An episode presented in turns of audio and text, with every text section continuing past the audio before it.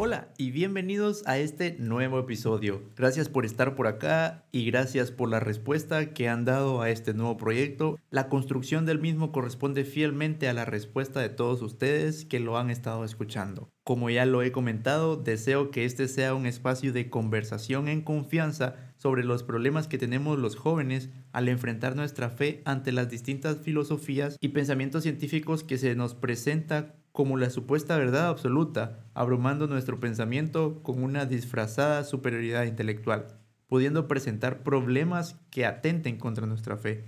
Desde ya puedes estar pendiente que los domingos cada dos semanas esperamos tener un episodio con un tema interesante para fortalecer tu fe y tu conocimiento sobre Dios. Para dar inicio a la conversación de hoy, desarrollaremos una introducción de significados etimológicos y bíblicos de la palabra fe y desde esa base partir a los fundamentos naturales que conoceremos sobre el por qué los cristianos no saltamos a un vacío con nuestra fe, no profesamos de ninguna manera una fe ciega y no constituye un suicidio intelectual como afirman algunos. Bienvenido a Nuevamente Podcast.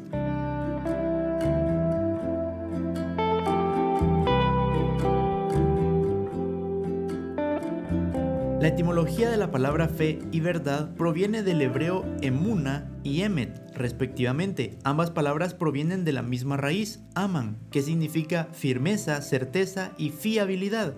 Incluso verdad y fe en ocasiones son traducidas indistintamente a lo largo de la Biblia, dando a entender que intrínsecamente tienen un mismo significado. La fe se define según la Biblia en Hebreos 11.1 como la certeza de lo que se espera, la convicción de lo que no se ve. Esto podemos verlo como una confianza lógica, robusta e inquebrantable en la verdad.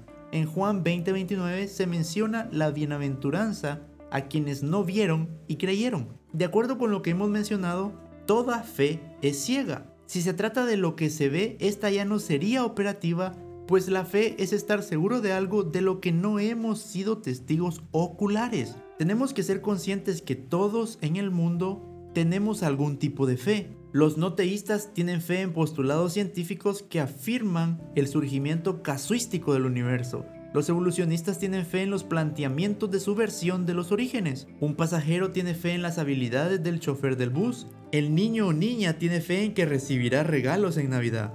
Todos tenemos fe en algo. El detalle está en que algunos tipos de fe serán injustificadas y esta sí deberá considerarse una fe ciega. La fe cristiana es a la vez razonable y justificada. Esta, a pesar de no requerir pruebas externas, es decir, pruebas visibles, es completamente compatible con evidencias físicas. Las cualidades de Dios las observamos en la naturaleza como lo podemos leer en Romanos capítulo 1.20, porque las cosas invisibles de Él, su eterno poder y deidad, se hacen claramente visibles desde la creación del mundo Además de esto, platicaremos de forma sencilla cuatro puntos para poder ver la fe cristiana y dejar atrás el planteamiento de considerarla una fe ciega y pasar a tener un punto sólido, fundamentado en evidencias físicas del por qué es tan certero, fiable y racional considerar la fe cristiana como lo que es, confianza en la deidad de Dios representada en evidencias físicas de la naturaleza que nos llevan a creer que todo fue diseñado y planeado previamente por Dios. En los anteriores episodios hemos platicado respecto a los argumentos de la existencia de Dios.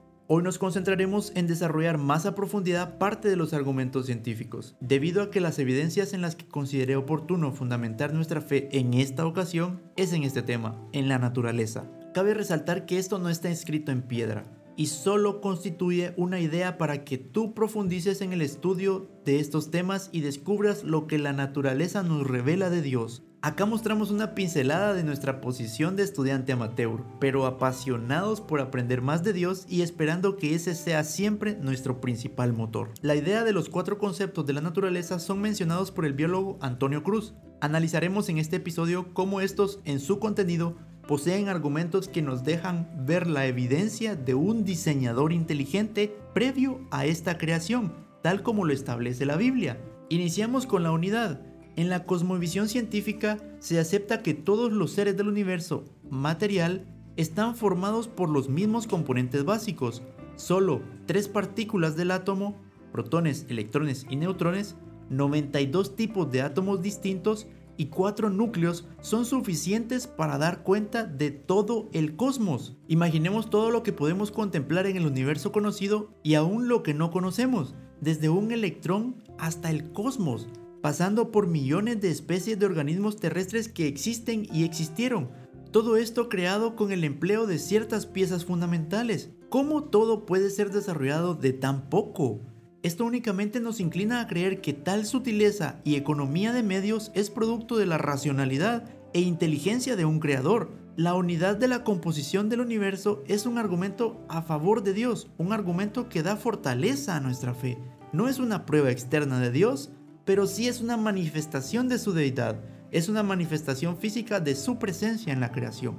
Segundo, el dinamismo. El dinamismo es una característica del mundo material. Lo que antes se consideraba como materia inerte, hoy se sabe que incluso esta es dinámica. Las partículas subatómicas que estudia la microfísica están continuamente en movimiento, transformándose en otras partículas diferentes que poseen distintos niveles de energía. Todo lo que aparentemente se encuentra estable se sabe que está empapado de movimiento y en un cambio constante. Antes se consideraba a la materia orgánica, tales como rocas o minerales, como materia inerte o inmóvil, resulta que éstas están saturadas de movimiento. Esto implica que cada molécula o cada partícula subatómica conoce su trabajo y sabe qué mensaje debe transportar para poder mantener el cambio constante de la materia que conforma. En sentido figurado, todo electrón es conocedor de las leyes de la física, tal cual lo sabe un científico, porque esto le permite actuar adecuadamente en cada situación que amerite.